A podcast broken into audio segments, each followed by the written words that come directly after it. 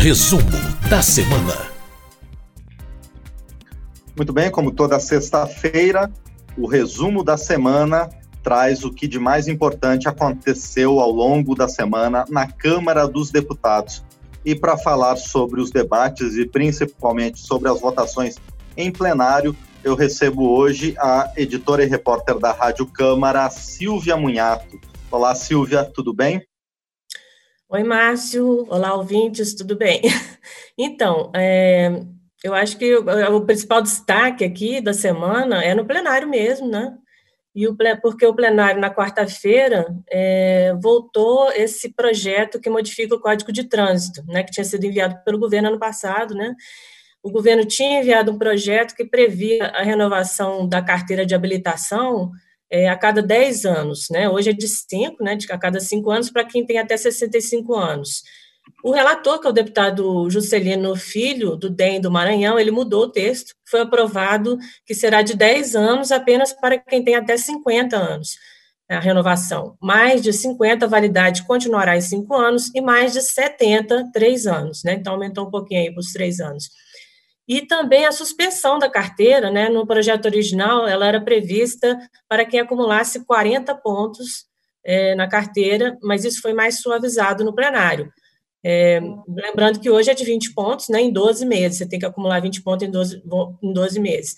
Pelo texto aprovado, a suspensão com 20 pontos, ela só vai acontecer se a pessoa tiver duas ou mais infrações gravíssimas, né. Aos 30 pontos, também em 12 meses, basta uma e depois dos os 40 pontos em qualquer situação, aí não precisa ter nem infração gravíssima, não, aí a pessoa suspende a carteira mesmo, mas tudo isso em 12 meses. E a cadeirinha, lembra da cadeirinha, né, que era uma polêmica grande, né, porque o texto original queria transformar uma infração que hoje é gravíssima em uma advertência apenas. Hoje as crianças de até 4 anos têm que ir nas cadeirinhas no banco traseiro e entre a cidade e até 7 anos e meio nos assentos elevados, né. É, foi aprovado, então, o endurecimento da norma, continua a multa, e a obrigatoriedade passou para crianças de até 10 anos, ou que ainda não tenham atingido 1,45m, e tudo isso agora, então, vai ser discutido no Senado, né? E também ontem é, foi aprovada a medida provisória que cria o Programa Emergencial de Suporte a Empregos, que é uma linha especial de crédito para pequenas e médias empresas, né? É, para que elas paguem a sua folha de salários. Foi lá no começo da pandemia, né, que isso foi é, editado é, e operacionalizado pelo Banco Central, é, pelo Banco Central BNDES, com, em parceria com os bancos, né. Mas é, isso aí não, não andou muito, né. A medida original era 40 bilhões de reais e até a semana passada acho que só 4 bi tinham sido emprestados, né. Então, é, foram feitos alguns destaques ao texto que ainda vão ser votados na semana que vem, né? Ficou para terça-feira, mas o que se espera é que já teve algumas modificações aí no meio do caminho, né? As empresas não precisam mais comprovar, por exemplo, que estão kits com INSS, isso era um entrave, né? Então, isso aí vai, vai é, aos poucos, parece que agora vai saindo esse dinheiro para ajudar as micro e pequenas empresas. Né? O relator, que é o deputado Zé Vitor, do PL de Minas Gerais, é, ele ampliou o teto de faturamento das empresas, né, que era de 10 milhões, foi para 50 milhões de reais. E o plenário aprovou também ontem a medida provisória aí que prorroga o prazo para as empresas e cooperativas realizarem as suas assembleias, que são exigências legais, né, assembleias ordinárias de acionistas e sócios, e isso aí estava é, difícil de realizar agora, né, por conta da, da pandemia, então foi prorrogado o prazo também, né. Pois é, esses projetos todos que você falou, Silvia, é, embutem pequenas disputas né, dentro da Câmara dos Deputados entre o governo e o corpo do, do parlamento, por exemplo, na questão do Código de Trânsito, como você falou, o texto original do governo foi pouco aproveitado, né? Houve mudanças bastante significativas no relatório do deputado Juscelino Filho parece que o texto original do governo flexibilizava e o relatório do deputado Juscelino Filho endureceu mais as regras é, do Código de Trânsito, não é? É, refletindo um pouquinho mais o que foi a discussão ano passado, quando saiu, né, o projeto, realmente foi uma polêmica muito grande, né, Mas agora tem que esperar o que, que o governo vai fazer. Nossa, quer dizer, vai para o Senado ainda e tal, né? Mas mesmo que essas, essas modificações todas sejam aprovadas, o, o presidente Jair Bolsonaro disse ano passado que se fosse assim ele ia vetar, né? Porque parece que isso é muito um tema muito caro a ele, né?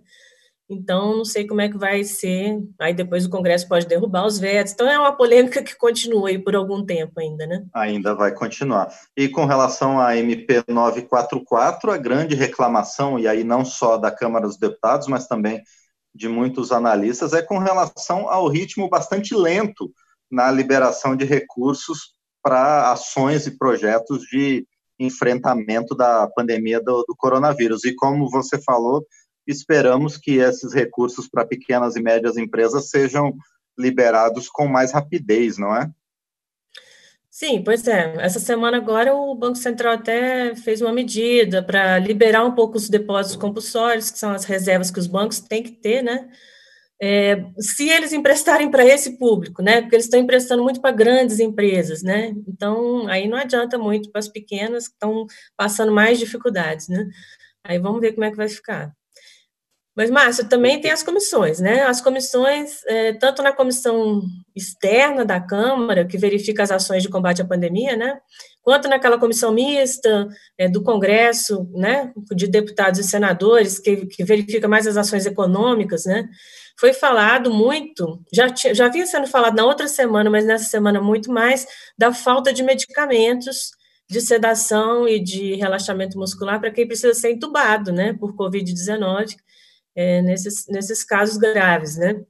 É, na comissão mista foi o ministro interino da Saúde, Eduardo Pazuello, que teve lá, é, teve lá virtualmente, é claro, né? Disse que já conversou com a indústria nacional e que o ministério vai ter uma reserva emergencial para distribuir. Mas aí o representante do ministério foi na comissão externa, acho que no dia seguinte, e explicou que será feita uma licitação dentro de duas semanas. Quer dizer, o deputado Luiz Antônio Teixeira Júnior, do PP do Rio de Janeiro, que é o presidente da comissão, ficou bastante preocupado, disse que até que tudo esteja resolvido, pode demorar mais de um mês, né? E a, e a emergência está grande, né? A Associação Nacional dos Hospitais Privados disse nessa reunião que os estoques estão 60% abaixo do ideal, né? Uma situação bem ruim. Depois todo o trabalho para ter os leitos, né? faltar os remédios para intubação, aí fica complicado, né? É, e a gente já tem relatos de muitos hospitais, muitas unidades de saúde já reclamando justamente da falta de insumos, né, para tratar dos pacientes com Covid. É, tanto a comissão externa quanto a comissão mista tiveram é, reuniões bastante interessantes. Você citou essa com o ministro interino da Saúde e o ministro da Ciência e Tecnologia e Inovação, Marcos Pontes, também foi recebido, dessa vez, pelos deputados, e ele também falou sobre problemas no orçamento do Ministério, né? Sim, é, o orçamento do Ministério, né, também falou sobre medicamentos que estão sendo estudados, né, é, para tratamento da Covid, né, é, do, do, orçamento é uma, uma, queixa constante do Ministério da Ciência e Tecnologia de baixa execução, além de ser já um orçamento original bem pequeno, né, mas nessa, nessa audiência com, com o ministro Eduardo Pazuello, são, foram vários assuntos, eu queria só destacar mais um, claro. que é essa coisa do Ministério dizer que vai adotar um programa de testagem em massa, né? No dia seguinte ele até explicou um pouco mais, o Ministério explicou um pouco mais, mas que eles pretendem aí quase um quarto da população, 50 milhões de pessoas, né? Vamos ver se vai sair realmente esse programa, né? dividindo aí isso entre testes sorológicos, que é aqueles que indicam contato prévio, né, com o vírus, os anticorpos, né, e os testes moleculares, que indicam contato presente. Ele explicou que foi ampliada a capacidade humana de, de receber e analisar esses testes, né, que isso era um problema, né, Equipamentos também ele não explicou muito bem, mas aqueles swabs, né, aqueles cotonetes lá para usar para fazer o teste molecular, né, é, isso aí estava em falta. E ele disse que isso parece que já foi resolvido e que eles estão fazendo uma, uma nova é, modalidade de análise que até é mais rápida e, e, e, isso poderia ser acelerado agora, esses testes moleculares, né? É, no dia seguinte, então, o Ministério explicou que a ideia é fazer teste molecular até em casos leves de síndrome gripal mesmo, que a pessoa chegar com gripe no posto de saúde, né?